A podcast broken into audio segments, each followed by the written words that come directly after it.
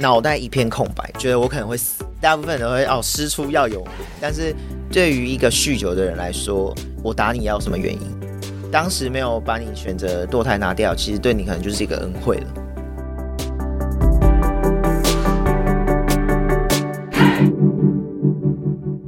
我是什么东西？自立好我，成就好我。我是善慈。我是什么东西？由 CCSA 中华育幼机构儿童关怀协会企划录制，邀请你看见施加尔的成长路。本协会二十年来致力于协助施加尔充实生活技能，得着心理支持。让每个孩子不只能稳定生活，更能勇敢追梦。从二零一五年起，我们召集从 CCSA 毕业的施加尔们，回到育幼院去，向学弟妹们分享如何迈向独立自主的生活。他们被称为自立 mentor。今天善慈为你邀请到一位自立 mentor，还相当年轻的他，已经成为了一名创业家了。欢迎韦德。Hello，大家好，我是韦德，今年刚满二十七岁。那目前是自己有开一家影像工作室，主要的服务内容包含 MV 拍摄、婚纱、婚礼的活动记录都有包含在里面。快满两年了。你从二十五岁的时候就已经创业了？差不多，对，自己当老板。大学毕业之后，你还有做过别的工作吗？有做两份工作，一份是回到原本的育幼院担任保育员。呃，后面之后是做专职访视辅导员，跟你后来创业的影像工作室差很多耶。应该是说完全没有关系。是，你说其实你刚开始投入的工作是回到你自己成长的育幼院，你从什么时候开始是住在育幼院里面的？国小六年级就开始住进育幼院了，在那之前有在幼稚园小班的时候就住过寄养家庭。那你对三四岁之前还有记忆吗？在原本自己家里面的时候，在自己家里面的记忆大部分都是从照片中获得，嗯，然后长辈口中得知。可以介绍一下你的家庭背景吗？我家里面四个兄弟姐妹，我妈妈是二老婆，那我前继母算是前，不对不对不对。是爸爸的大老婆，对，是跟你们一家也住在一起的吗？大老婆跟我妈妈其实是一个比较复杂的关系，这边就不赘述。本来是有交情的，对他们本来后来才嫁给同一个先生，分开嫁，但是中间发生了很多事情。我妈妈生了四个，那有一个姐姐，她是被卖到美国。然后我是第二个顺位大的，那再就是弟弟跟妹妹，女男女男，刚刚好两个男孩两个女孩。对，你刚刚说你的大姐被卖到美国，对，在那个民国初期，政府比较没办法去管到这些，很多东西都是私底下在私底下谈好就好了。那可能这种事情是发生在姐姐很小的时候喽，刚出生没有多久。为什么家里会需要把姐姐卖掉？因为我妈妈她是小老婆，她在精神上其实有承受到非常大的压力。大老婆的压力跟先生的压力其实都有。那再来就是因为我们家其实是一个大家庭，爸爸那一辈的兄弟姐妹有七个，多多少少会有一些舆论。大概有多少人啊？家里平常出入的人？呃，如果是就我印象的话，因为我们是住嘉义的嘉义布袋，那时候是住三合院。我们三合院还有好几栋都是我们家的主产。对，哇，你们家是大地主。那时候出入的人口其实算是复杂的，因为在一个乡镇，甚至是一个小村庄，都彼此会认识熟悉。基本上可能发生了什么事情，一夜之间整村的人都会知道，这很正常。地方上的人对于爸爸娶了两个太太，算是很普遍的事吗？严格上来说，不能说是同时娶了两个太太，嗯，应该是第一个太太离婚之后，第二个太太有了小孩，才决定娶她的。离婚后，大家还是住在一起？对，离婚后有一段时间是大家都是同居的。嗯，是。对，所以场面会有点尴尬。那你们做小孩的会被爸爸的前妻欺负吗？前妻的小孩只有一个，他是呃算是我大哥，他对我们其实还好，那时候也很小，大概才国小生，所以小时候还不错，不会到哎你抢了我的家庭身份什么的。嗯、对，是一个挺不错的大哥，到现在还有联络。那你觉得爸爸的前妻对你们如何呢？前妻的风评感觉不太好，我自己其实没有跟他对到。那时候其实已经离开一段时间了，所以当然就是比较冷漠，然后甚至是排斥见面的。他可能见过大女儿之后，就是我姐姐，他就不会再想看你后面生的这几个。可能对他来说没有关系吧，因为你以后的人生就自由了。那你所谓的风评是别人会怎么形容他呀？像我的大姑、二姑，其实都对他印象比较不好，因为他本身有残疾的身份。所以他在爸爸决定要娶进门的时候，是受到大家的反对的。但是因为我爸那时候意气风发，他是非常有钱的，整村里面最有钱，年少有为。当时兄弟姐妹结婚都是我爸出钱。你爸爸他有六个兄弟姐妹，都是他在出钱，他完全就是一个大家长的财力耶。旁边的村庄有几栋也是他盖的。好厉害呀！爸爸到底本业是做什么的？他是做工厂，钢铁工厂，他是老板。地方上最有名也最有钱的名望人士，算是。那时候他是有承接很多政府的案子，例如说高速公路。好厉害哦！北中南都有他们的厂，规模很大。难怪很有财力，可以我想娶谁就娶谁。对，他很有决定权，也因为这样子，所以他。决定娶大老婆的时候，其实大家虽然有反对，但是很快就被压下来了，因为毕竟那是他的选择。可能也是因为他很有钱，所以大家会用大老婆跟二老婆来形容他，而不是像可能一般人，我们都是用前妻跟现任的妻子来形容他。对，这样子形容是没错的。那地方上的人或者是家族亲戚怎么样看你的妈妈呢？对我妈妈的评价其实就是很乖。会读书，然后很漂亮，比较接纳她。对，因为她没有身体上的缺陷，然后她学历也都不错。重点是她也长得眉清目秀。以前照片看的时候，我跟我弟有一次小时候在翻照片，然后就翻翻翻翻，天哪，这谁啊？就一问之下，这我妈，大正妹一个。对，那时候真的是学生时期，真的是很正。很跟你们后来印象中的妈妈是有落差的吗？以至于你们翻到照片的时候竟然认不出来？是有落差的。妈妈后来可能变沧桑了。对，因为她后面选择出家，所以是剃光头。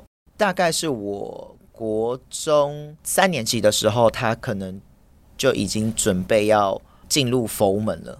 要入佛门这件事情，可能跟爸爸家暴有关。后续真正进去，应该是我大学的时候。大学要毕业了，然后他透过育幼院跟我联系上，顶一个大光头来见我，比较庄重的感觉吗？嗯，那个时候你有吓一跳吗？那时候其实蛮反感的，因为你大学他是来到学校去找你，大学比较爱面子嘛，旁边有个大光头陪着你走，很引人侧目，对，会吸引到大家的眼球，然后可能你同学就会问说：“哎，这是谁啊？这是谁啊？”这样。解释啊，那些觉得好尴尬啊。对，讲多了也不是，然后少讲了也不是，这样。嗯，爸爸从什么时候会开始有家暴的现象？妈妈决定把姐姐卖掉那时候。早在你还没有出生的时候。我出生没有多久。为什么妈妈会想要把她所生的大女儿卖掉？她不是嫁入豪门吗？而且又生下了第一个孩子。如果今天把自己投入在那个时候的话，其实也可以多少站在妈妈的角度去想这件事情。毕竟她承受的压力是很大的，尤其是那时候也年轻。那时候怀姐姐的时候，大概才大学二年级、三年级左右，她还是个学生的身份。对，那时候他的心理压力其实是非常大的，这可想而知。最后面决定把姐姐卖掉的细节，其实因为我们不是当事人，所以我没办法去做。揣测或者是肯定他为什么要这样做。妈妈后来也没有解释过。他曾经有解释卖掉姐姐这件事情，不是他非常清醒的时候去做这件事情，因为他后续精神不稳定，嗯，然后脾气啊、情绪、心理都比较混乱。他有时候做这个决定的时候是那一刹那，可能跟这对夫妇情投意合，那就决定交给他们。所以你说卖掉多少钱，我们其实也不知道。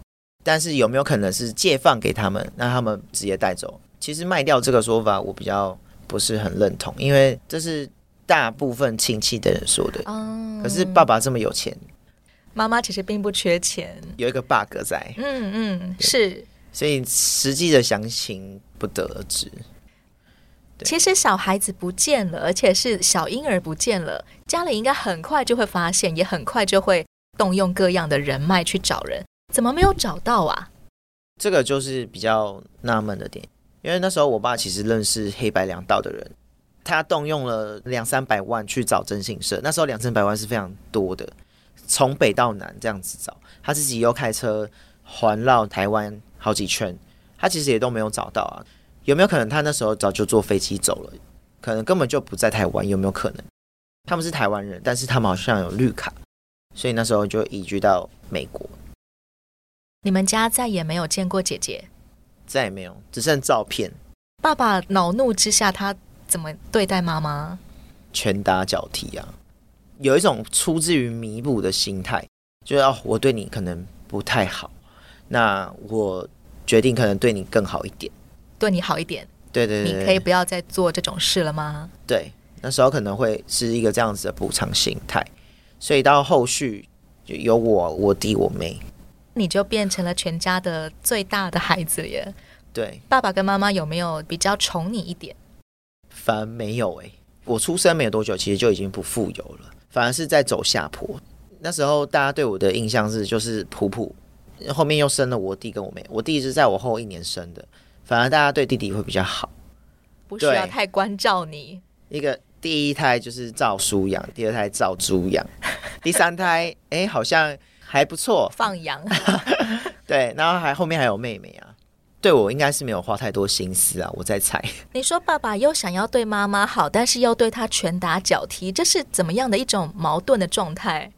其实不难理解，因为你身为一个企业老板，你的心理素质其实也是很波动的。你的公司起起伏伏，你的情绪自然会起伏。这样子的情况下，对你有时候好，有时候坏。也似乎变得很合逻辑，情绪反反复复，当然也是让妈妈忧郁症的情况变得更严重。他一直都在当受气包，所有的喜怒哀乐，甚至是包括全家族的喜怒哀乐，全镇上人的喜怒哀乐，都他一个人在扛。对，你跟弟弟妹妹有曾经试图要阻止爸爸打妈妈吗？那时候其实蛮小，你没有办法决定大人要怎么对待我们。甚至大人要怎么去伤害另外一位大人，更多时候我们是在旁边观看。可以的话，我们就躲起来。对我们来说，我们没办法去阻止，但是我们在心中会感到恐惧、害怕。我很清楚那时候大人之间的冲突带给我们的影响，其实是有的。这种暴力会波及到小孩身上吗？一定会啊，算是蛮普遍的，因为打你他不需要理由。大部分人都会哦，师出要有名嘛，我打你要有原因。但是对于一个酗酒的人来说，我打你要什么原因？我生你下来其实就已经对你很好了，当时没有把你选择堕胎拿掉，其实对你可能就是一个恩惠了。所以我爱对你们怎么样就怎么样。对，他有自己的价值观了。刚刚说爸爸的事业其实做得非常大，全台湾北中南都有他的工厂，为什么会在？短时间好像才辉煌个没有太多年之下就家道中落。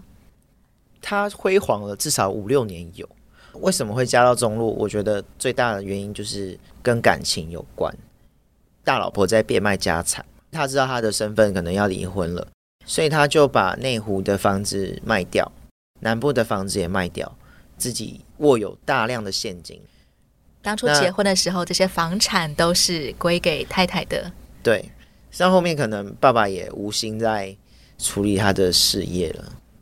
爸爸其实是很为情所苦的嘛，因为太太要跟他离婚，所以他其实也很痛苦。对，就是一个情势所逼吧。光是这些房产卖掉，就足以让爸爸的事业慢慢的衰落吗？除了房产卖掉之外，当然手上有很多的现金也都是被大老婆花掉啊。就是我后面听我大哥有讲了，因为我跟我大哥现在还是有联络，上次还有在跟他谈工作上的事情。大老婆她把房产都卖掉之后，现金当然也不会留特别多给你啊。可能资金周转就会是一个问题，借不到钱的情况下，你也没家产可以变卖，你也没有房子可以抵押，所以我爸全部冻结了，还蛮讨厌大老婆的。但他把对这些事业的不如意啊，对前妻的恨啊，转而发泄到你们身上。对，嗯，你还记得你会被爸爸怎么样打吗？被迁怒？因为我印象中有一次是。我爸在打我妈，但是他是拿那个棒球棍，哈，他拿棒球棍打，然后要打下去的时候，我妈是直接把我拉过来挡，我在旁边，然后他就直接把我拉过来挡那个棍子。那我爸最后那一棒没有打下去，因为那一棒打下去的话就打到我的头。可是因为那一次我对我妈就非常不能谅解，妈妈觉得爸爸不忍心打你们，所以他就旁边哪个小孩在就抓过来，对。抓过来的那一刹，其实我是那个脑袋一片空白的，因为我觉得我可能会死。是，他就很大力往下回，然后那时候是我爸刚好有收手，不然的话我可能就不会在这里。是那一次的印象真的蛮冲击的。那后续说用衣架，然后甚至用 BB 枪都蛮常见的。后来会发生什么样的情况？爸爸是真的要抓你来打？喝醉的时候就会抓你来打。他会拿那个 BB 枪叫你起床，半夜的时候就射你，你就会被射醒，因为很痛，你就会缩在墙角，他就拿着 BB 枪一直射你，把你射到墙角。他喝醉，他也不知道他在讲什么。那时候因为我其实也很害怕，我也不懂他为什么要这样子对我。他反而对我弟是比较好的，觉得你比较大，所以你可以耐得住。对，他觉得我可以承受这些 伤害。那时候我弟反而是比较少被我爸打，嗯，甚至几乎我印象中，我弟没有被我爸打过。但他们也会看到哥哥被打，他们也知道我会被打。更多时候，他们觉得长子应该要承担所有的责任啊，或者事情，所以他对我的期待也会有所不同。弟弟妹妹好像慢慢也就理所当然了，让哥哥来承担爸爸的情绪。难道你要说，哎、欸，没关系，不要打我哥，我来承担吗？不太可能。那时候才小朋友也不能做什么。对，你对于常常被爸爸无故发泄，有曾经导致你那个时候很恨爸爸吗？有，那时候的恨是讨厌，已经没办法去形容我对他的愤怒了。他让我国小的时候没有一个完善的回忆，包含。那时候我小学六年级，我们都要毕业了。毕业的前几个月，我们就被送到育幼院。然后国中的时候，国三了，被送到另一个育幼院。那时候，我觉得我的人生好像都被我爸操弄，就会很愤恨不平。那个时期，我是想到我爸，我就是会觉得很生气的那种，觉得我那时候不会原谅他。当爸爸在随便乱暴打你的时候，妈妈都不会出手相救，或者是劝一下吗？其实那时候被打的记忆太多了，所以你说他有出手将就吗？可能有，可是十次里面可能就两三次有成功阻拦，剩下就是乖乖挨打。当然是说美其名叫打架，但那就是一个不对称的战争。是你你想反击也没有办法。你有曾经逃走过吗？有逃成功吗？或者是你有曾经试图要反击吗？只是可能没有用。我印象中最深刻的一次反击，也导致了我为什么会进第一家育幼院。那一次你鼓起勇气做了什么？我印象中那一次是前一天晚上，我跟我爸有争执，我妈让我先去睡她的房间。隔天早上，我爸不让我去学校，他说：“你这唔加给啊，你敢出来？”我就和你戏，然后他就是会拿棒球棍在门口守。嗯，那一次是我妈就说：“等一下我开门，你就往外冲。然后我那时候穿着我们班的班服，小学六年级绿色的班服，我就说好，我就一二三冲。我妈就在门口把我爸拦住。我要开门出去的时候，我爸就冲向我要抓我，但是我妈有拦住，我的便当就直接往他脸上挥。嗯，我是吓到便当，我就往他脸上挥。下意识的防卫动作。对，那一挥就是挥到他的右眉心，他血就直接往我身上喷，砸到血管。对。喷到我的衣服上面，这边都是血，就是衣服上身都是血。然后我看到的时候我就愣住了，然后我妈就喊说：“出去啊！你在看什么？”这样我就回神，然后就赶快冲出去，冲出去冲到三重的十字路口，那个红绿灯我没有过，我在发呆，吓呆了，对，吓呆了。然后我就愣在原地，然后我还在想怎么样去跟老师解释我身上为什么会有血，嗯，然后就拿着便当盒。回到班上，然后我印象很深刻，那一整天我都不讲话，因为我其实，在小学的时候我很爱讲话，然后我很聒噪，我很喜欢跟同学追逐，很活泼、很外向的对小孩。那天我就很安静。同学跟老师应该有发现吧？这么触目惊心的写字在你身上，对，老师他就有跟学校反映，导致为什么我们会被送到幼儿园，第一家幼儿园。在此之前，其实你幼儿园的时候住过寄养家庭，但整个小学期间是住在家里，直到小六要升国中的时候才住进了育幼院。对，被安置到寄养家庭又是什么原因呢？幼儿园那个时期，幼儿园会被送到寄养家庭，那时候我爸在处理工厂的事情、事业的事情、前妻跟二老婆的事情，就是我妈的事。就决定把我们三个兄弟姐妹都送到各自的寄养家庭，是爸爸安排的，是爸爸安排的。那时候印象很深刻，就是我们三个小孩都在各自不同的家庭上成长。有一天突然回来了，被接回原生家庭。对，相聚了大概五年六年，然后又一起被送到第一家幼儿园，三兄妹都在。小学的时候又回到原生家庭，是爸爸事情处理好了嘛？所以又把你们三个又接回来。对，可以这样说。哦，他真的是寄养在别人家的概念，所以就是寄养家庭的功能。到了小学六年级，因为被学校老师通报，哦，你身上疑似有家暴的痕迹，社会局来介入，把你跟弟弟妹妹三个人都一起安置到育幼院去了。对，你是怎么样去适应住进育幼院的那种团体生活呢？刚进去的时候，其实还没有看过什么叫做团体生活，所以那时候对面前的庞然的人数是会非常胆怯的。曾经有到上百人，团体里面会有个风气在。那他用年龄去分家，那我们那个年龄刚好就是比较大的国高中生都在里面，一群国高中男生，你们就是一个家。对，他会用身份跟体态去霸凌你，那这个霸凌现在看这些小孩子叫玩耍，可是其实对小朋友来说，这个叫霸凌。你特别瘦小吗？我那时候体态是很瘦的，很瘦，刚好是全家最瘦的。然后你又是新生，对，所以自然而然的他们会想要先下马威，让你知道这边的老大是谁。那那边老大真的很大，应该也打不过。他是你的体型的几倍大？他是高中生。然后他是敢骂保育员的，他是敢在保育员面前摔东西的。哇哦，真的是非常的耍老大。对，耍老大。所以没有处罚这回事。处罚应该也处罚不动，因为那边的没有用，老鸟其实都不会理你，甚至那边的保育员也都是被被那些大哥哥被恐吓的，对，被压的。哇，这个幼儿园里面其实是有角头势力的。但我相信保育员对我们被霸凌这件事情，其实他们不知道。可能针对现场，你们如果真的是被欺负了，他们可能可以阻止，可是私底下就没有办法。老师们不知道发生什么事，没错。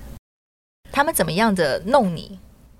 你是新来的嘛？然后他就哎呦，新来的哦，很秋嘛，来我看一下，然后就会把你拉，拎着你的领子，这样我拉过去，叫什么名字？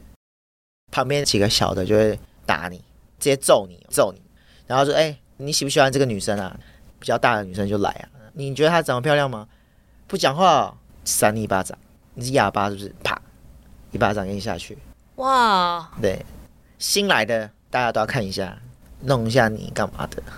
这个环节在我心中也是留下一个记忆跟一些体会。当时候你为了要生存下来，有采取什么样子的回应办法吗？装乖呀、啊、之类的。当你打不过敌人的时候，你就要跟他同阵营，加入他。怎么样加入大哥跟大姐头的手下？就是有新来的，你也一起霸凌他，不然就是在旁边一起笑。半年吧，半年之后你就差不多变老鸟了，大家都熟悉了嘛。你可能刚进来，大家都不熟，你这这个人的脸很陌生，嗯，我很怕，我畏惧。半年之后，大家也熟了，一起上学、放学，然后。认识，一起吃饭，一起聊天，之后混熟了之后，哎，新来的弄一下，这种文化好有快速把人洗脑成跟他们一样的人的威力。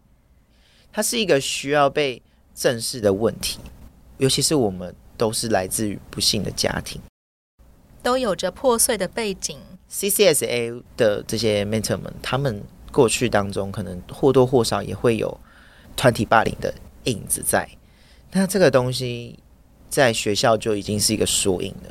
那放在呃弱势的团体里面，我觉得这也是一个值得被拿出来探讨的一个问题。从一个受暴者变成霸凌者，成功让你可以活到离院的时候了。没错。你在这间育幼院里住多久？一年多吧。那是因为有一天我弟打电话给我爸，他请我爸来接人。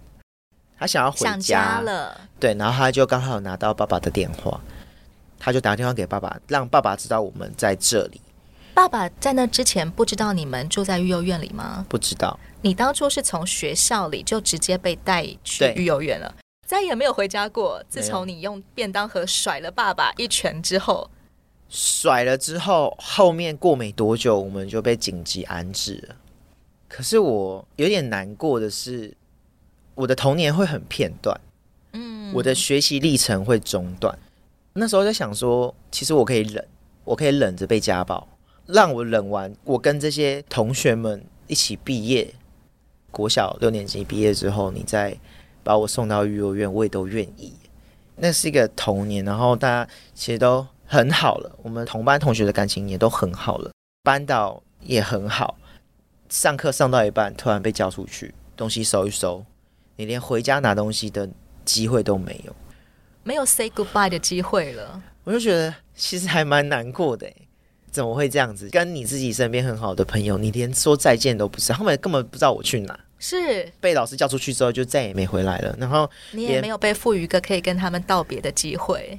对，我觉得这也要正视，这些社工们正视，你们要顾虑到小孩的感受。对，就是、小朋友 可能有你的好朋友，他很想念你，他就再也找不到韦德到底去哪里了。可能社工的角度，我就是要保障你们的安全，但这个保障安全有没有办法交代一些后续的一些资讯？对。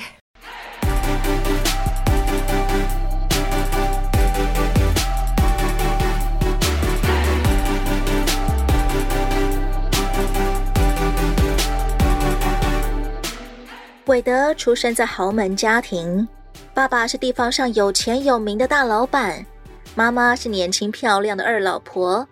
原本应该过着优渥生活，但随着家道中落，韦德和妈妈频频遭到家暴。